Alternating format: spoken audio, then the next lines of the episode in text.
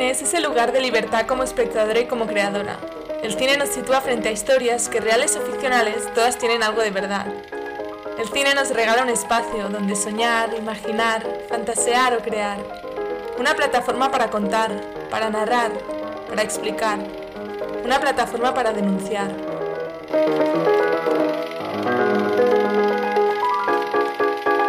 ¿Pero qué cine puede tener un país en ruinas?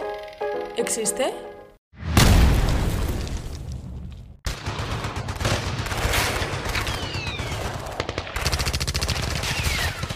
Un cine En un lugar impregnado de muerte, el cine en el Líbano es un retrato de vidas pequeñas que componen la enormidad de la historia.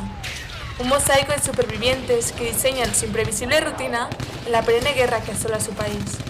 El cine libanés relata a las libanesas.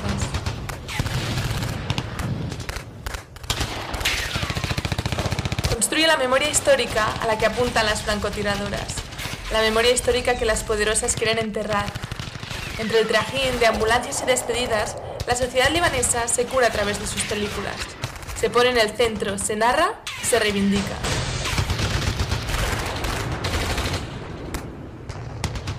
Las cineastas libanesas cuentan sus historias, cuentan la historia de su pueblo.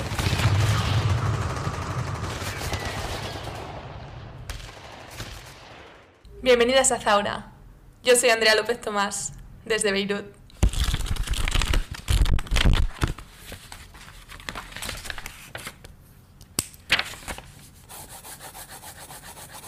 Hola, me llamo Laila Kait y soy la autora del libro Siempre nos quedará Beirut. Soy una cineasta hispano-libanesa y estoy encantada de estar aquí hoy con Andrea y que estés escuchando este podcast.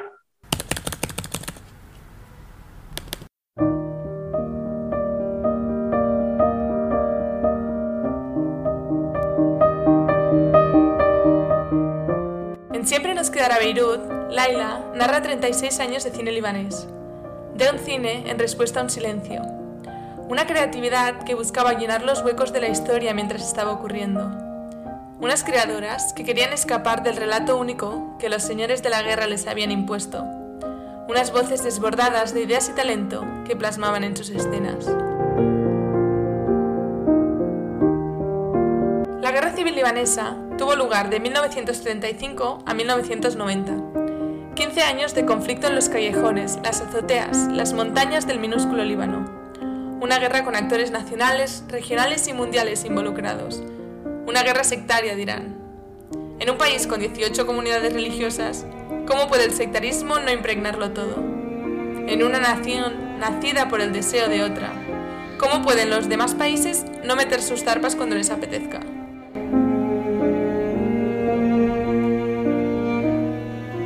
Entre muerte y destrucción, el cine servía de salvación. Sirve de salvación. Escribe Laila.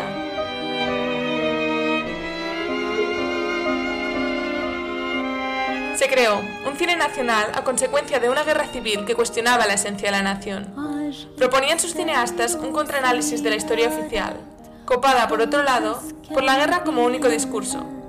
Las cámaras se empeñaban entonces en documentar los días y las noches que los libaneses pasaron intentando no dejarse llevar por la contienda. Es decir, documentaron una sociedad civil que parecía no existir en las noticias, y tampoco más tarde en los libros de historia, y que luchaba día a día por no incorporarse a la guerra.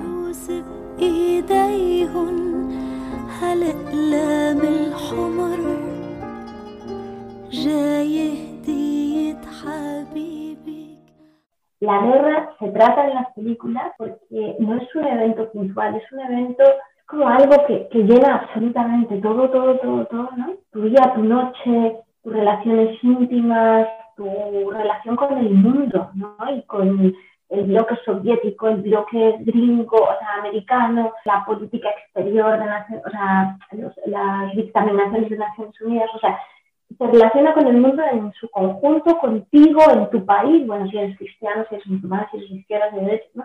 Y en tu intimidad. Entonces, la guerra es un fenómeno que lo empapa absolutamente todo. Y no solo eso, sino que es un fenómeno que en el caso del Líbano dura muchísimo tiempo, muchísimo tiempo. Y se le añade que a los 15 años, de 1975 al 91, de guerra civil, hay que añadirle una ocupación israelí eh, por una gran parte del país, así como ataques sucesivos hasta hoy, básicamente. ¿no? Entonces, durante muchos años, de manera prolongada, eh, con episodios de mayor o menor intensidad, pero es de manera prolongada. Y la guerra no es un evento normal, no es un evento mm, que ocurre y tu cuerpo normaliza, sino que en realidad cuando la guerra para, de repente, o sea, durante el día a día estás intentando sobrevivir, pero también durante ese día a día, pero sobre todo cuando para por un momento o por un tiempo más largo, estás intentando entender qué ha pasado, porque lo que has vivido ha sido un hecho traumático. Entonces, el tema del trauma, de la, el trauma civil, el trauma comunitario, el trauma individual, lo que yo creo que en gran medida tratan las películas. Y es porque el arte básicamente puede, puede hacer eso, ¿no? Hablar de, de lo que va más allá de los datos duros, ¿no? De los números, de las cifras, y hablar de, de esas emociones, pues en este caso estamos hablando de, de los traumas, que son emociones como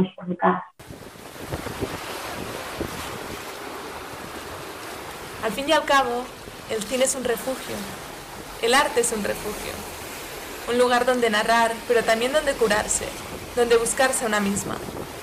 Las libanesas, cansadas de estar a la sombra de otras, de la Francia que las colonizó, de la Siria que las dominaba, o del Egipto que las narraba, recurrieron al cine para contarse a sí mismas.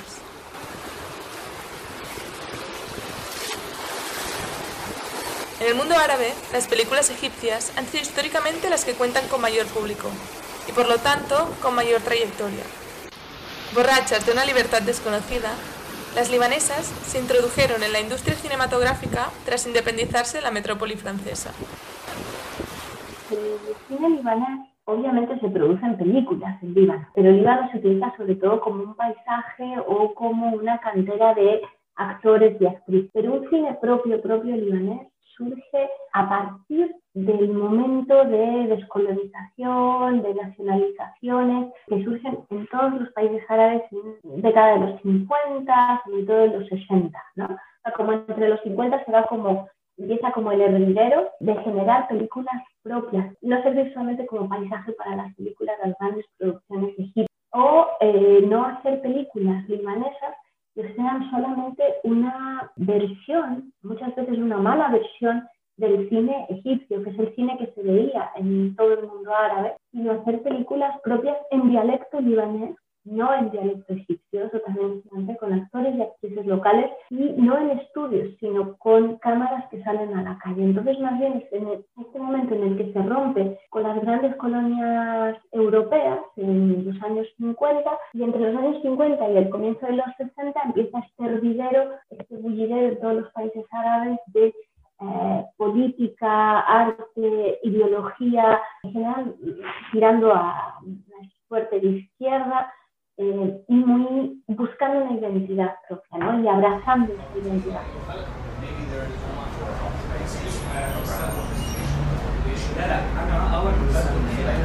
Con imágenes, diálogos, personajes propios, es más fácil explicarse a una misma. Con una plataforma suficientemente amplia para situar las palabras propias, los mensajes que solo una puede transmitir. Ese lugar es el cine, el espacio para escudriñarse y abrir el debate. Después de la Primera Guerra Mundial, la desintegración del Imperio Otomano dejó el territorio del actual Líbano en manos de las francesas. En 1920 crearon el Gran Líbano, un estado autónomo dentro del mandato sirio bajo control francés. No fue hasta el 22 de noviembre de 1943 cuando el Líbano consiguió su independencia.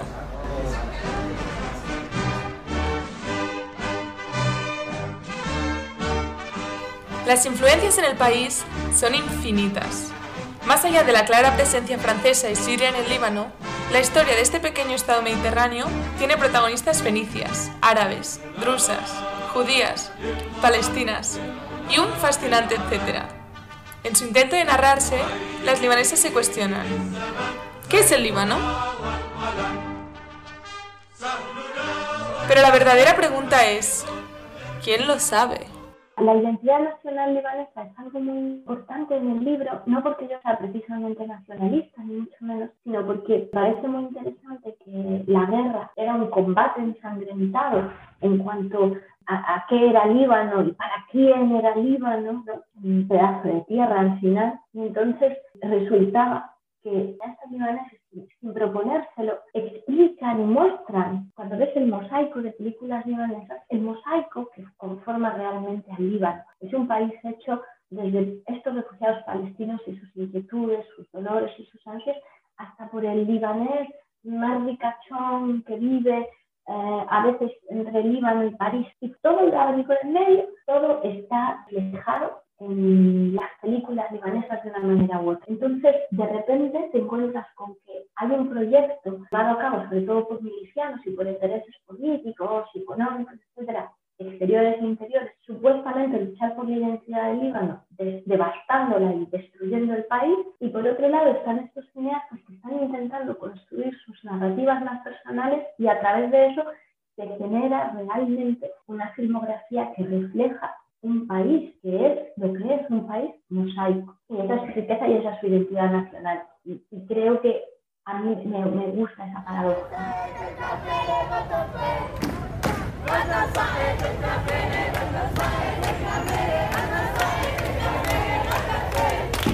En constante búsqueda de nuestra voz, creamos. Y lo mostramos al mundo en el intento de lanzar un mensaje, de ser escuchadas. El cine es para ser vistas, para ser escuchadas, incluso para ser comprendidas. Por ello, es importante que nuestras historias las narremos nosotras, que no lo hagan otras.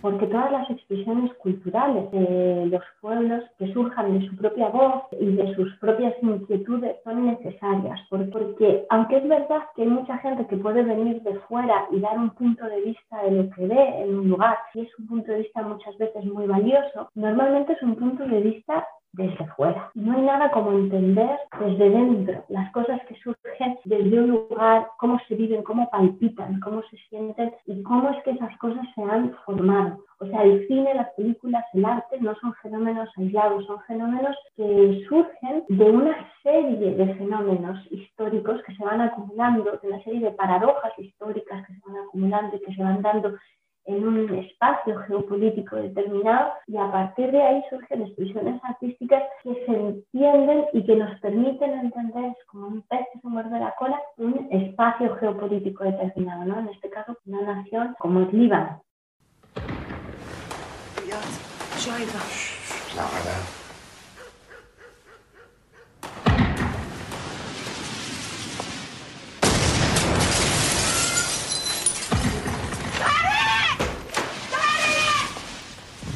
Suena atrás de mí un fragmento de Beirut al Garbie, Beirut Oeste, West Beirut, una de las películas libanesas más aclamadas de los últimos años.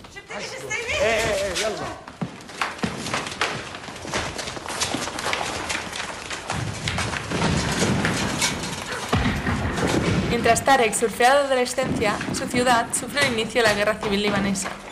Al principio, todo es una broma. Junto a sus amigas Omar y la cristiana Mai, Tarek celebra que la escuela cierre. Esta, situada en el este de Beirut, ya no es accesible para él, que vive en el oeste de la ciudad, la parte musulmana de la capital.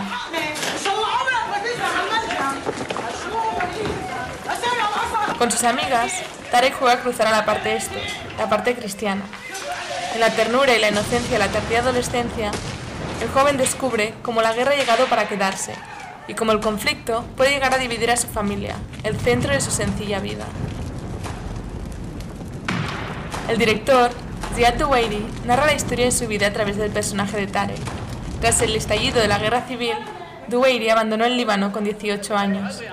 En plena posguerra, en 1998, dirigió Beirut al Garbie y se reconcilió con aquel niño que fue. En su libro, Laila explica que casi todas las directoras coincidían en que la guerra les había aportado algo positivo. ¿A qué se debe la nostalgia por días de sacudidas constantes y terror persistente? La muerte es algo que te coloca sitio y te hace vivir como a flor de piel cada momento, o sea, sientes la brisa, escuchas el sonido del viento, de, la naturaleza, ves a los animales, sientes una caricia, todo está como súper potenciado. Y la guerra básicamente se coloca mucho en un momento de verdad, ¿no? Porque de repente lo superficial desaparece, o sea, se va, se van muchas cosas superficiales y queda el enfrentarme con la muerte, cómo estoy yo con mi conciencia frente a la muerte. A lo mejor no puedo morir mañana, entonces esta noche más vale vivirla. Y de repente la posguerra libanesa trajo mucha mentira, mucho eh, supuesto perdón, pero era mentira, mucha, eh, mucho gobierno mentira, lleno de mentiras, también cosas muy frágiles sobre las que se, han, ha creado un país, ¿no? un país. Entonces creo que esta relación con la verdad puede ser, y, la constante mentira en la que viven ahora de alguna manera conceptual podríamos hablar de que esto haya llevado a una cierta nostalgia de, de los días de la guerra.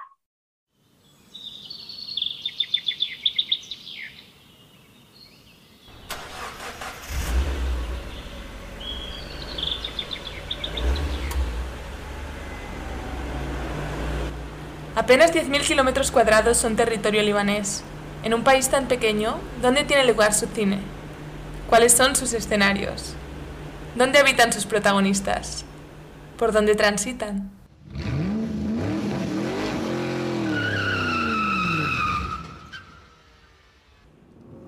Je ne sais pas comment t'expliquer. Il y a tant de choses que j'aimerais moi-même comprendre, mon chéri.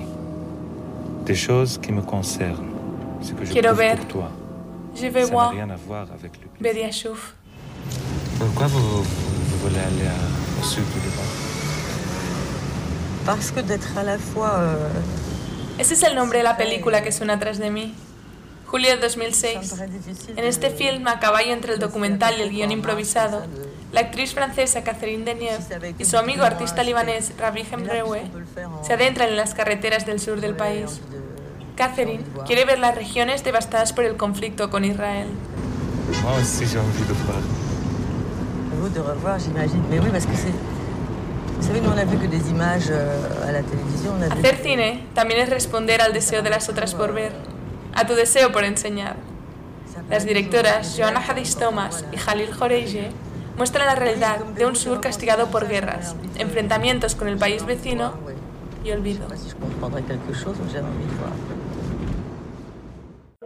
La mayor parte del cine se desarrolla en Beirut, muy, muy poco cine se desarrolla afuera. Bueno, y la otra parte importantísima es el sur del Líbano, porque el sur es el espacio de resistencia eh, física directa contra Israel. Entonces, dos espacios fundamentales que, que hablo de ellos en el libro y los, los divido en capítulo aparte es el sur del Líbano. Entonces, creo que ese es como el otro espacio geopolítico y de interés, etcétera, y geográfico eh, importante en la filmografía Beirut es un nombre tan desgastado como dulce. Es el abrazo de la brisa de las noches estivales. Es el sabor de yogures, mieles y especias. Escribí al aterrizar en esta ciudad.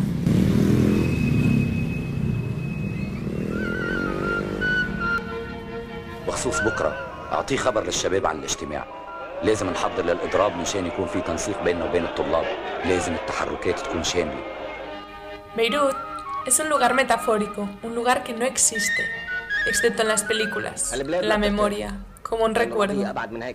En su libro, Laila incluía esta cita de Ibrahim Alaris. Por eso, escoger una sola película que tenga Beirut como telón de fondo es una injusticia. Muchas se quedan por el camino y con ellas los relatos que encierran, las historias personales de sus directoras.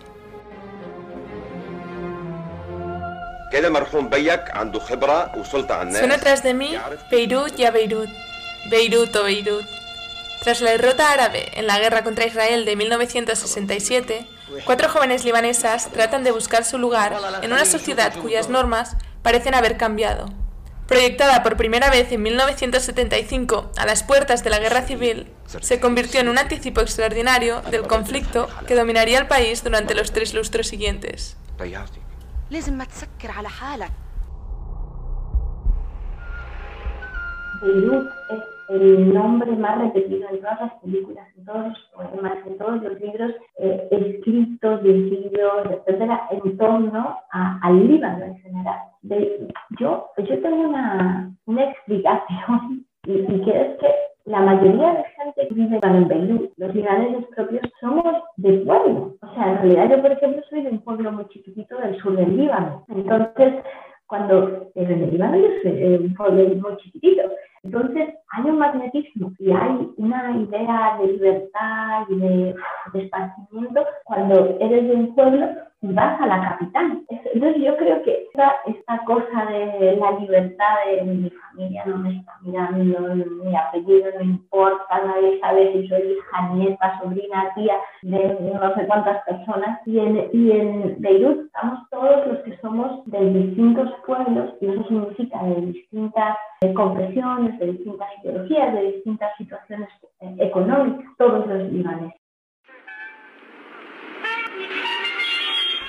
Beirut habita a través de sus canciones, de las imágenes, de las ideas que tienen otras sobre sí misma.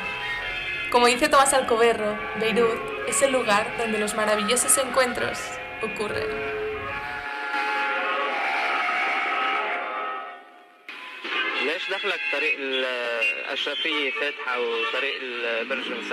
Suena el teléfono en Beirut, Zeina responde y es Haidar. Dos años después de su última llamada, se restablece la comunicación telefónica entre los lados este y oeste de la capital. Las viejas amantes de la universidad, una cristiana y la otra chiita, se reencuentran en sus voces. La esperanza les lleva a reunirse de nuevo, esta vez en persona. Pero Beirut es cruel y se lo pone difícil. Al día siguiente, Zeina se va a vivir a Estados Unidos. Durante su última noche juntas, separadas por la ciudad, ambas se confiesan en una cinta. Beirut al o Beirut el Encuentro es una película de Borjane Alaouille, estrenada en 1981, donde la ciudad se convierte en la tercera protagonista. Beirut era un espacio de mucha libertad ideológica, porque había muchos movimientos de izquierda eh, durante los años 60, 70, y apoyo a la causa palestina, etc. Entonces todos esos movimientos de izquierdas árabes o panarabistas se encontraban y tenían un espacio de acción en Beirut. Entonces había mucha libertad de de ser, porque en la izquierda misma, está en uno de los valores fundamentales es el respeto al, otro. Dejas de hacer eso, dejas de ser de izquierda. Entonces, bueno, pues eso ocurría. Y a la vez también, Beirut era un espacio, y esto es muy curioso, de, dinero. Había muchos bancos, había una especie de, de paraíso, pequeño paraíso fiscal, ¿no? Por ahí.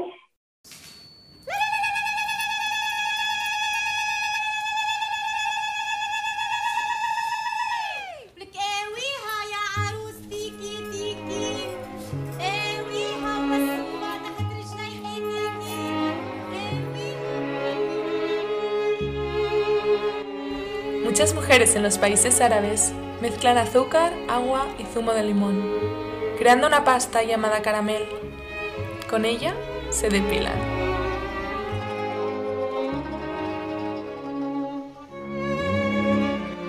En el íntimo entorno de una peluquería, cinco mujeres libanesas surfean las tradiciones, la represión sexual, el envejecimiento, el amor prohibido, el deseo y tantas otras cuestiones que nos salpican a todas las de este género. Caramel o Sukar Banat es la película libanesa más aclamada internacionalmente hasta la fecha. En su ópera prima, Nadine Lavaki muestra otra Beirut, ese espacio cálido y acogedor donde sus habitantes se enfrentan a problemas universales. Y el hecho de que haya mujeres cineastas en los puestos en los que se capitanea un proyecto artístico, sí, sí tienen una visión distinta, porque la verdad es que sí creo que las mujeres tendemos a tener una perspectiva de género en la construcción de los roles, por ejemplo, femeninos, que tienden a ser personajes, personajes más eh, grises, más, eh, a mi punto de vista, más complejos, con más esquinas, y obviamente hay una emoción y hay una sensibilidad o perspectiva o particular. Hay muy poquito trabajo de cineastas, o sea, hay un techo de cristal en el mundo en general y no es de cristal, o sea, diría que es el techo de acero, ¿no? A una mujer cineasta le cuesta muchísimo sacar una ópera prima, pero lo que más, más, más le cuesta, y eso es muy importante entenderlo, es pasar de la ópera prima al segundo proyecto. Entonces, una cosa buena que ocurre en el mundo árabe es que hay bastantes cineastas mujeres conocidas eh, para el poco cine de calidad que en realidad se produce. Y no es una cosa puntual o moderna, contemporánea, es algo histórico.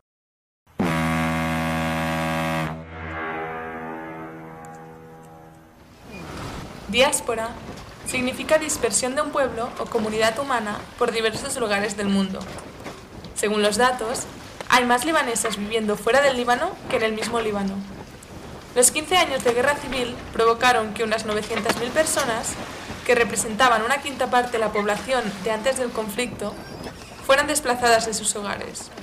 Quizás unas 250.000 emigraron de forma permanente.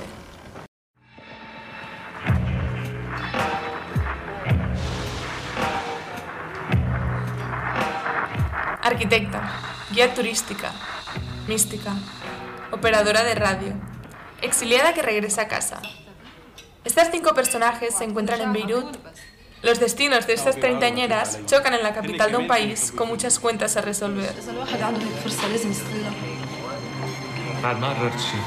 Hassan Salhab nació en Senegal. Es otro hijo de libanesas que tuvieron que emigrar al país africano por la violencia en su país natal. En Terra Incógnita, Salhab ofrece un relato íntimo de la ciudad a la que ha vuelto. En concreto me centro en el libro en los migrantes retornados después de la guerra civil. Entonces lo que ellos hacen es generar como un mapa alternativo, una narrativa alternativa a la oficial y narrar cómo, cómo se vive la guerra desde fuera o cuando retornas, generando lo que yo llamo la, la patria de, de, la nostalgia, ¿no? ese tercer espacio que vivo en el, espacio en el que viven los migrantes. Por un lado tienes lo real, físico, existe, después ese otro espacio real, físico, en el que existe, y un tercer espacio imaginado que llamo la patria de la nostalgia, en el que meten todas las noticias de televisión, llamadas de teléfono, sueños, pesadillas, recuerdos personales, recuerdos inventados ¿no? que tienen. Y entonces ellos vuelven al Líbano a través de ese espacio, de esa patria de la nostalgia, y la confrontan con el Líbano real, el Líbano del día a día. Entonces, ellos traen esa perspectiva del, del migrante y también muchas veces la perspectiva del que vivió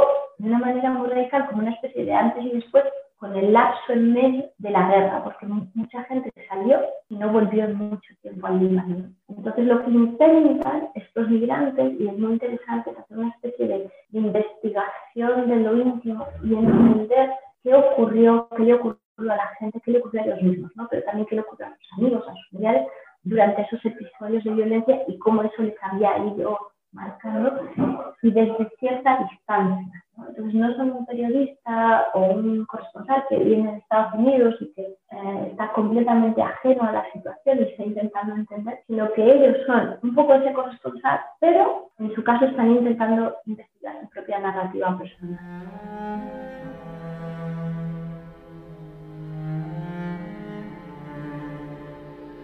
¿Cómo existe un país desmembrado? Un país con más de 4 millones de sus almas fuera de sus fronteras. Hijas, nietas, bisnietas libanesas que han soñado la patria nunca vivida. ¿Cuál es el relato de aquellas que parten y no vuelven jamás? ¿Y el de aquellas que retornan? ¿Y cómo la reciben aquellas que nunca pudieron marchar?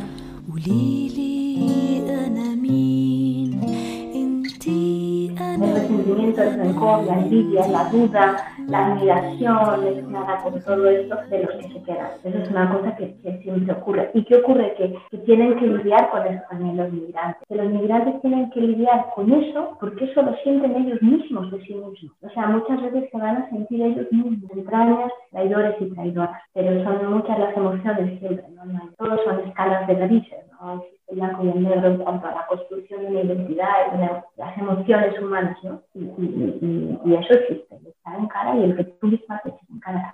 Y eso lo, lo escuchas a muchos supervivientes, muchos supervivientes de una guerra, de un ataque, de, dicen, ¿por, ¿por qué yo he sobrevivido? O sea, me siento culpable. Entonces, no es solamente que te lo echen en cara los que se queman, los que sienten que son los que se han quedado, ¿no? Como tú, tú a ti misma.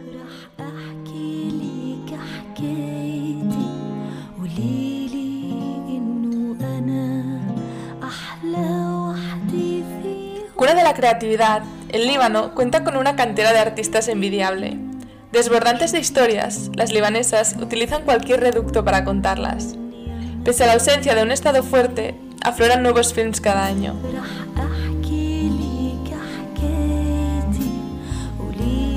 Sin un sistema robusto y en ocasiones añicos, siempre hay espacio para narrar sus vidas. Ese espacio nace la perseverancia de las personas, de un talento copioso que debe salir, que debe plasmarse en arte. Lo debilitado que está el Estado libanés es compensado por lo fuerte que está la sociedad libanesa, las ganas de, colaborar y de crear y de dar luz a otras narrativas. Entonces, el cine libanés, para mí es el poder de esto, es que no es, por ejemplo, como la pintura, o sea, la pintura libanesa o de donde sea normalmente es muy individual. En una película, es mucha gente, o sea, o sea, mucha gente movilizándose y moviliza para, para esa película aunque sea un ejercicio muy personal. Entonces, esa mezcla me encanta del cine, porque por un lado es eso, es esa ansiedad de, conectar con unas verdades muy personales y conectar de persona a persona, ¿no? El director intenta conectar como con espectadores determinados, ¿no? Con los animales de su propia especie, que puedan verlo, que puedan entenderlo y él siente o ella siente que tiene que contar esa historia o morir, ¿no? Y un equipo completo, una colectividad eh, varias colectividades que se juntan, montan, se desmontan para que esto se narre. Entonces, el Estado debe ser compensado por estas colectividades.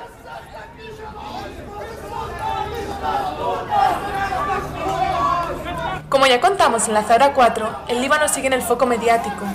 Historias de muerte y destrucción, sí, pero también relatos de supervivencia y reconstrucción.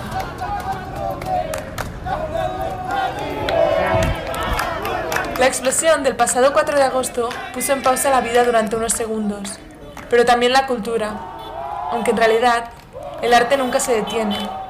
Las libanesas, si son buenas en algo, es en crear, a pesar de todo.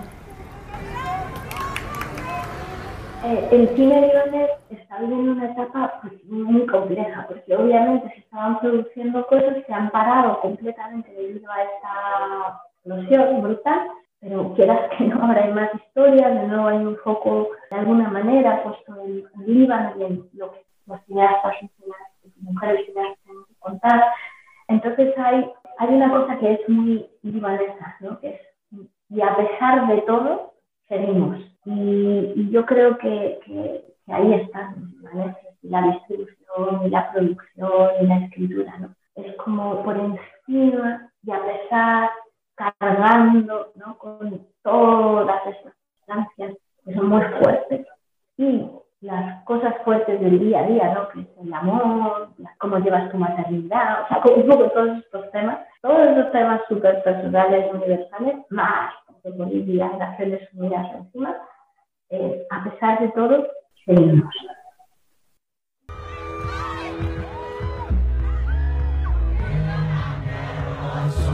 A pesar de todo, seguimos. A pesar de todo, siguen. Pese a la destrucción, las injerencias, las muertes, las pérdidas, el éxodo, pese a todo, el arte permanece. Y la prueba está en este puñado de películas que os he podido nombrar. El cine libanés es el testimonio de todo un pueblo que con sus historias o las de sus vecinas se narra.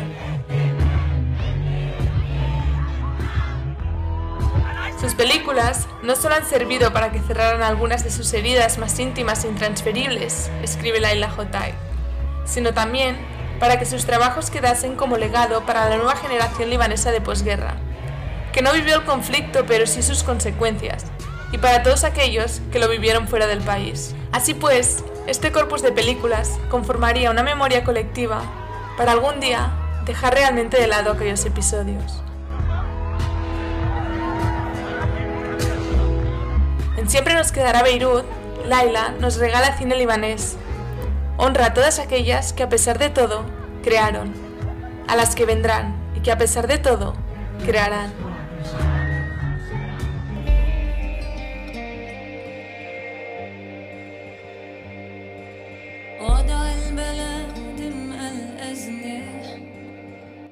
Hasta aquí está Zaura.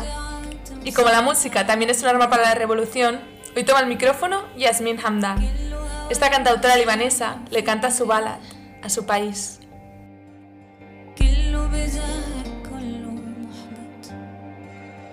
Me quedo quieta y veo el país en apuros. Hablan de guerras y luchas y tensiones. Se siente absurdo todo este dolor. En llamas y cayendo por el desagüe. Canta esta artista residente en París y exintegrante del grupo Soapkills. En su videoclip, le canta un líbano que la engaña, la desierta, la deja huérfana.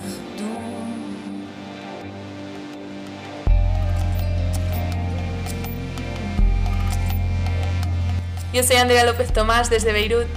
Gracias por escuchar.